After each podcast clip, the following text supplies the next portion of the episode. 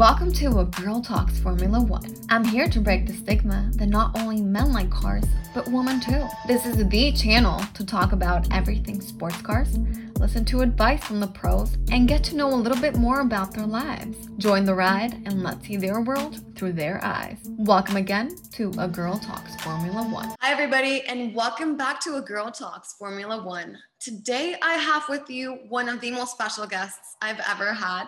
I met him at the Mexican Grand Prix thanks to a mutual friend in common, which we will be talking about later. His name is Steve Domenjoz.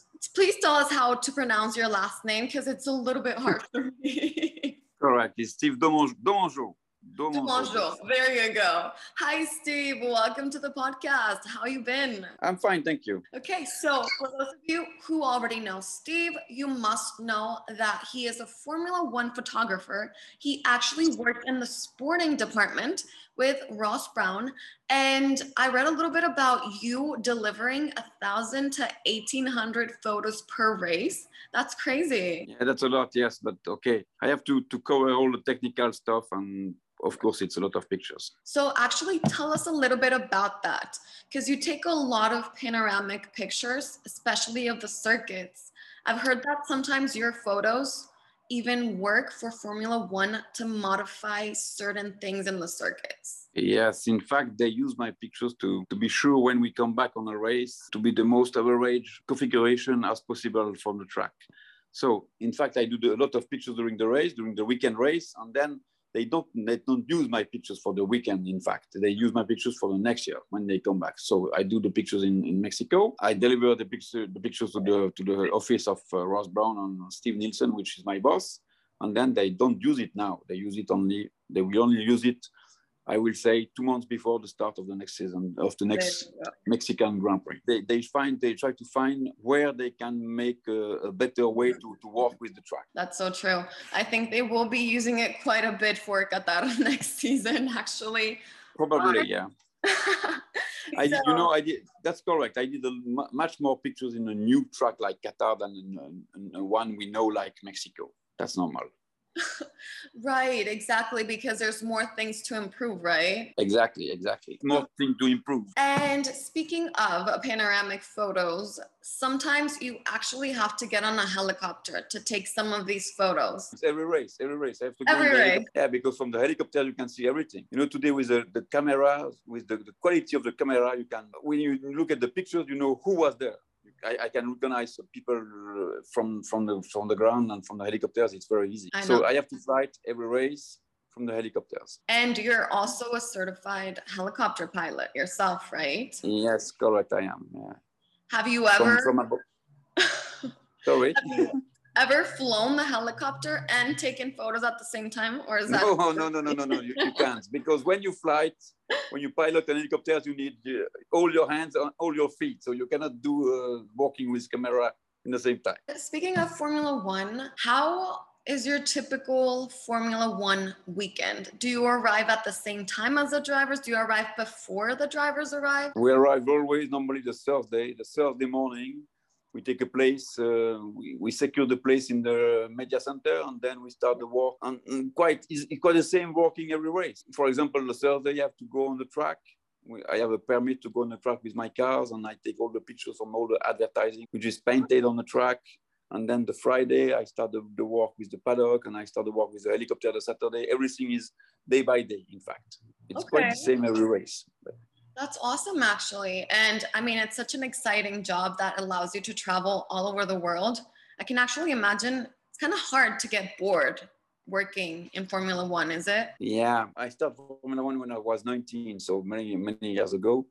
So that's right. Today, it's a lot of race. We are today 22 race this season, and we are going to 23. Probably we are going up to 25. That's the plan and that's a lot because it's half of the year we are on, on, the way but you know from my side i cannot imagine my my my my side working as a in, in an office right. i can i can't i can't imagine that I imagine.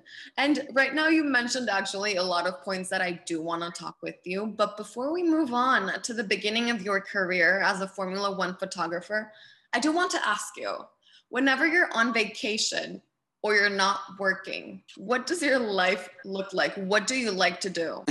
That's a good question. today, today when I'm in vacation, I like to, to be quiet. Like today, I'm, I'm, I'm in my apartment in Monaco because I have, in fact, today I have two houses, one in Switzerland and one in Monaco, and I, I'm split between all of them. And yeah, I like just to be quiet. That's a dream. Relax, not doing pictures. I'm doing no, no.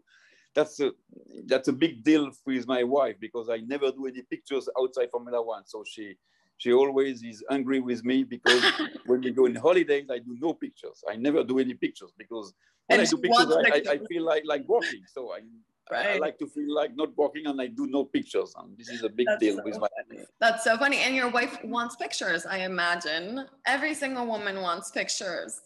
Exactly, exactly. My wife doing a lot of horse riding, and, and oh, I, I, need to do. I have a camera at home, and I need to do some pictures sometimes. But okay. Of course. it's not, it's not my, my favorite time.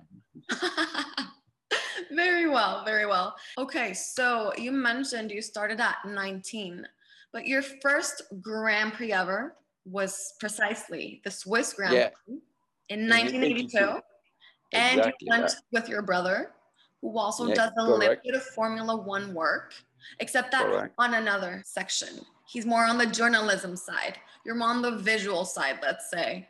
So, precisely your first job was with a Swiss journal in which you took the pictures and your brother wrote the articles. How is it All like right. working with your brother, especially sharing such a special experience, the two of you? I start with my brother, but in fact, I'm not so close of my brother. We did a book together okay. for many years. But today, today, you know, for example, today with the COVID, the problem is my brother is talking for the Swiss television. He's the guys which is doing the commentary with the, the, the for the Swiss television. So today, he stay in Switzerland because because uh, they are not allowed to go on a race from 20. So for 20 and 21 he was not able to come to the race i cannot do my job from the from from my office from the bureau from the right. office so i have to be on the race and he, he still stay in the in switzerland that's the problem. He will probably get back like next year, but as I tell you, I'm, we are not so close with my brother. He's my brother, of course, but we do a completely different job. I understand that, and that's such a great perspective, knowing how much you know your job changed for both of you but how was it like working together when you first started it's difficult he was my big brother so he was always uh, try, awesome. trying to teaching me but yeah. today no more but okay you know like, as a big brother he was looking at me and uh, okay i'm the big brother I, I, I know what to do and you have to, to follow me that was the fact today is no more like that by chance but it's so nice that you both work for such a big organization like Formula One. Yeah. I'm pretty sure a lot of people will want to know how you got into Formula One because everybody wants to work there, but it's so hard. Today, doing what I'm what I did is quite impossible. Right. In fact, in in in I started in '82, and then we decided with my brother to come on some race in 80, 83 and '84, and we made we managed to pass, but uh, my, by by ourselves. So wrong. How can I say that in English? Uh, falsification of pass. So. Okay. In 82 and 83, and, and also, sorry, in 83 and 84, we, we come to the race with a wrong right. pass but we did some pictures and then we, we go to the newspaper. We, end of 84, we go to the newspaper, we show the work we did and we say, okay, can you please give us an accreditation? And, and he was working like that. And in 85, when I was 19, so we start as a official, as a real uh, journalist. Well, there you go. Yeah, right now it is practically impossible, especially since yeah. everybody wants to do it. But it's so nice that you got to do it because it's kind of a different beginning, let's say. And yeah, how many races have you ever been to your whole life? Uh, have, 500, I know that. Yeah, it's, it's more, today is more than 600. I don't know exactly, I have to make an account. Okay, but probably 615, something like that. That is so much. That's a lot. That's a lot, believe so me. much. I mean, it's even more than the career of most of the drivers in Formula One. Yeah, exactly. you are true because because I, I saw a lot of pilots. We we start in Formula One and we had like Kimi Raikkonen, which today have the biggest the longest career. I, I, I was there when he started, and I'm today I'm wow. there when he stopped. Did you both start around the same time or no? No, you started before, right? I start I start before Kimi, yeah, before Okay. the Kimi start. I That's start good. also before the, the Michael Schumacher start. no. I see all that guys, which which was uh, young drivers and which was world champion, and finally which we re- retired. Do you have any stories with Michael Schumacher? I think he's my favorite driver of all time. Yeah, I understand that, but for us who was working in Formula One, I'm sorry to to break your your, your image, but Michael was not so nice guy with us. It was difficult to work with Mike. He, he, he was not not easy with the photographer. Absolutely not. Right. Because he didn't like But the he- press and all of that. No, exactly. Today, today I can say he was who, who, who, who tried to manage a photographer. It's not easy to manage a photographer. Today, Right. mm, Lewis do the same, quite the same. Right. I, I've seen that. I've actually seen that. Okay, let's tell people how we met. You and I met through a mutual friend, Mario Renzi, who's actually also a Formula One photographer. You both travel quite a lot together. So, what Exactly. is your fondest memory with him? Besides meeting me, of course.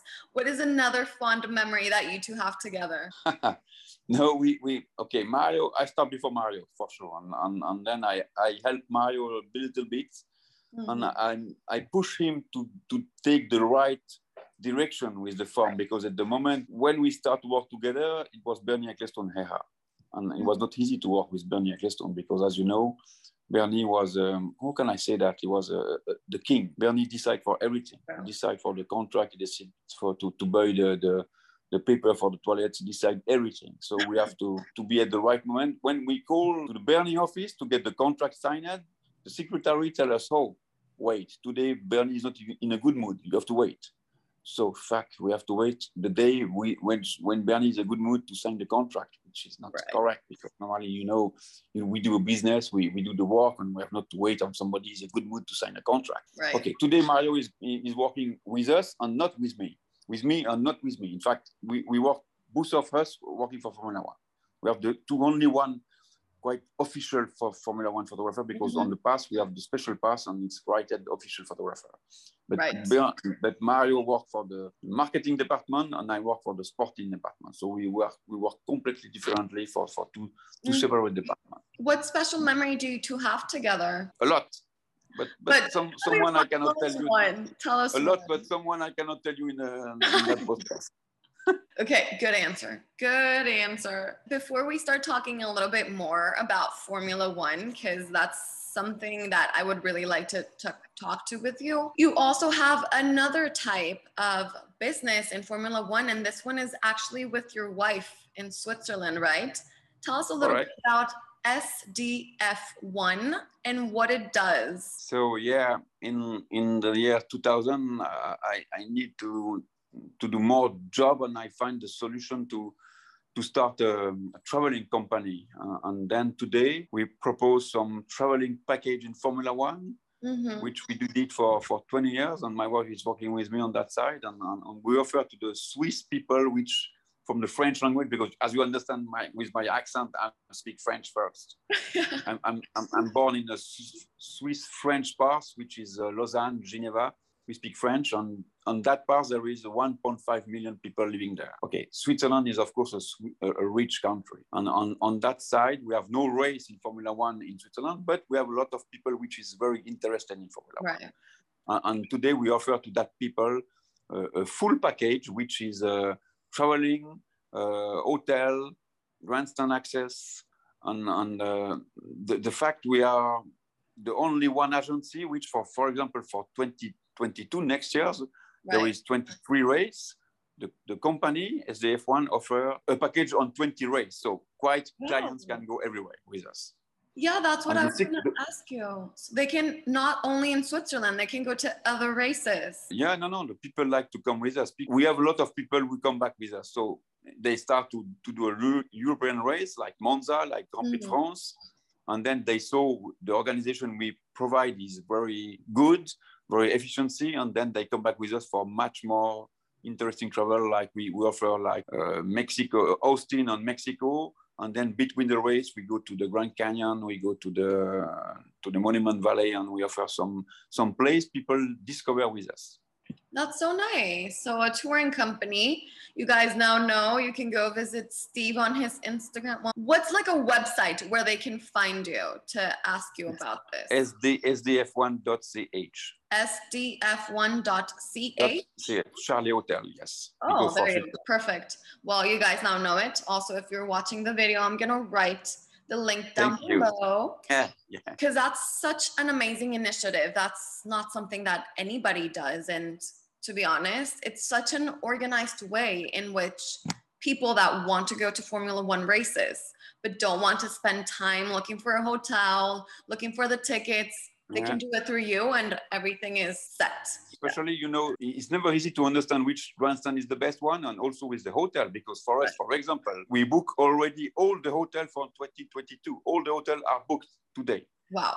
That, that's the biggest secret of the company is to, to book in advance because of course as I'm working for One, I know a little bit of the planning date and, and I can I can book the hotel before the price to go too expensive.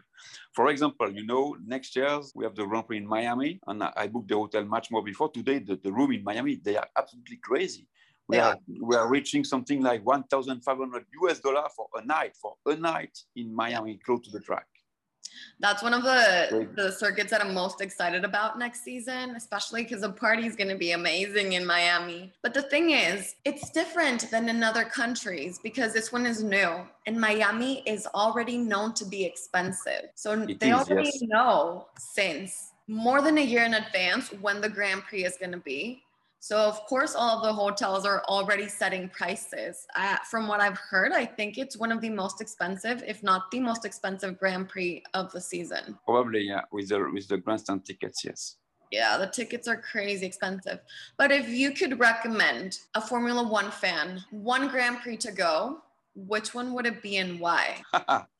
really? Because okay, not because you are Mexican, but we like to to, to go with people to to Mexico because the place in the in the Foro Sol is absolutely fantastic. The, the atmosphere with the drivers parade and at the end of the race is crazy. That's one of the the better better place you can be is the Foro Sol for the race. Hey, okay, so everybody should go to the Mexican Grand Prix next season, where we will be seeing all of the Formula One photographers, of course. So, my previous guest has a question for you, actually. His name is Mario Dominguez. You probably know who he is. He's a Mexican driver. He actually drove for Supercopa this season in the Mexican Grand Prix. So, his question for you is ¿Cuál es el piloto mexicano que más le, le gusta? Who is your favorite Mexican driver? I'm so sorry, but I don't know one. I don't.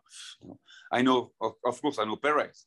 well, you is a can nice say. guy. seriously, seriously, Checo is a nice guy. He, he have no the who we say say in French the, the big head. No, he, he, he stay Right. he stay cool on what he did. What he did this race with the people was fantastic. It was incredible. Do you have any memories with Checo that you would like to share? Not really, but but but you know. I, I was happy for him when he win last year in Bahrain. I seriously, I wish he can win in, in Mexico, but he was not able. So because he, he, uh, he get on the podium, which is was quite a victory. But Yeah. I, I just can imagine if he was winning the race, what's happened in the No, people would have gone crazy, crazy, crazy. Exactly.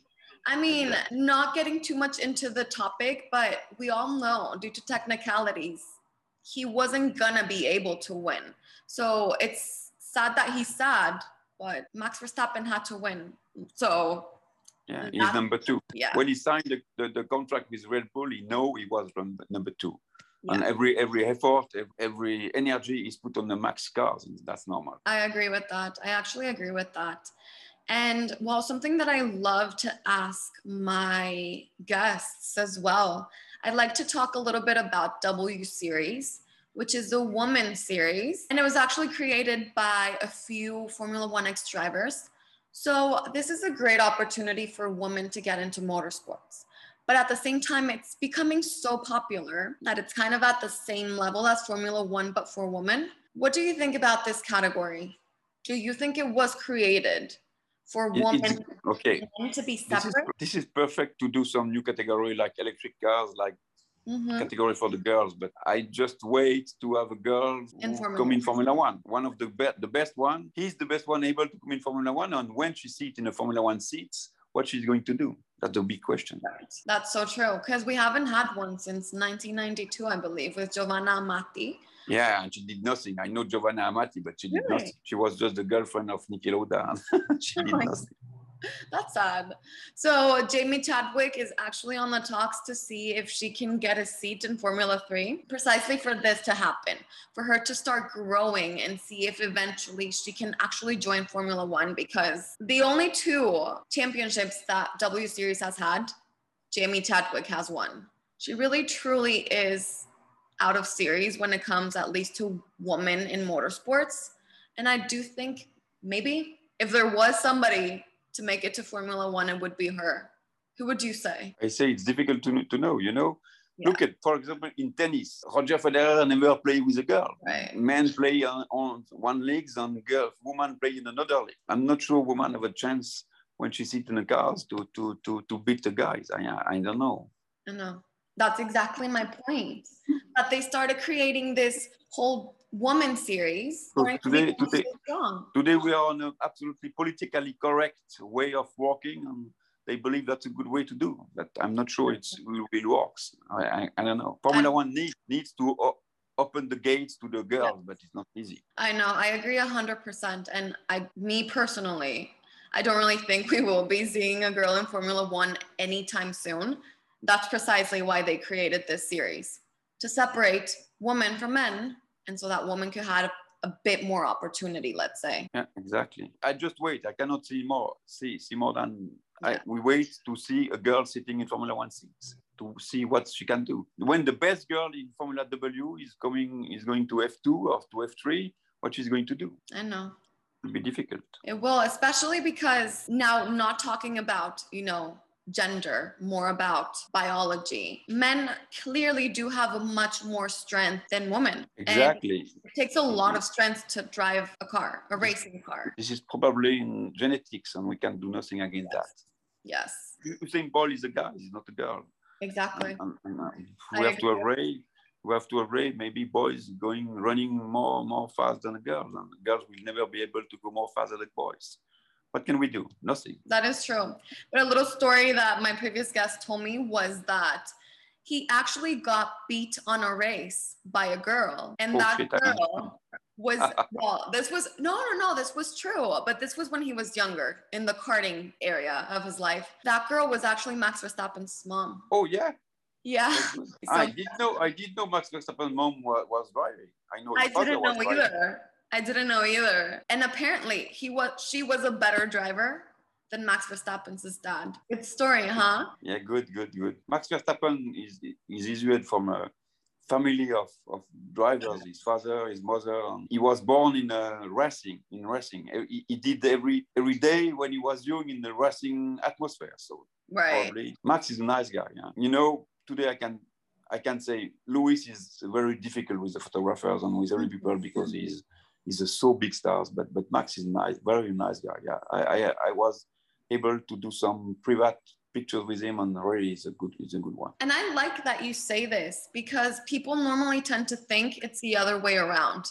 No, it's wrong. It's so rude. Max is not nice. Lewis is No, no, no, no. yo guy. They are, they are wrong. They are wrong. I think the same. I'm sure if you if you see Max, you know Max live in Monaco like me today. Uh, I'm I'm today living in Monaco. I'm now in Monaco, and Yeah. probably if I if I meet Max in the street, I, we can talk.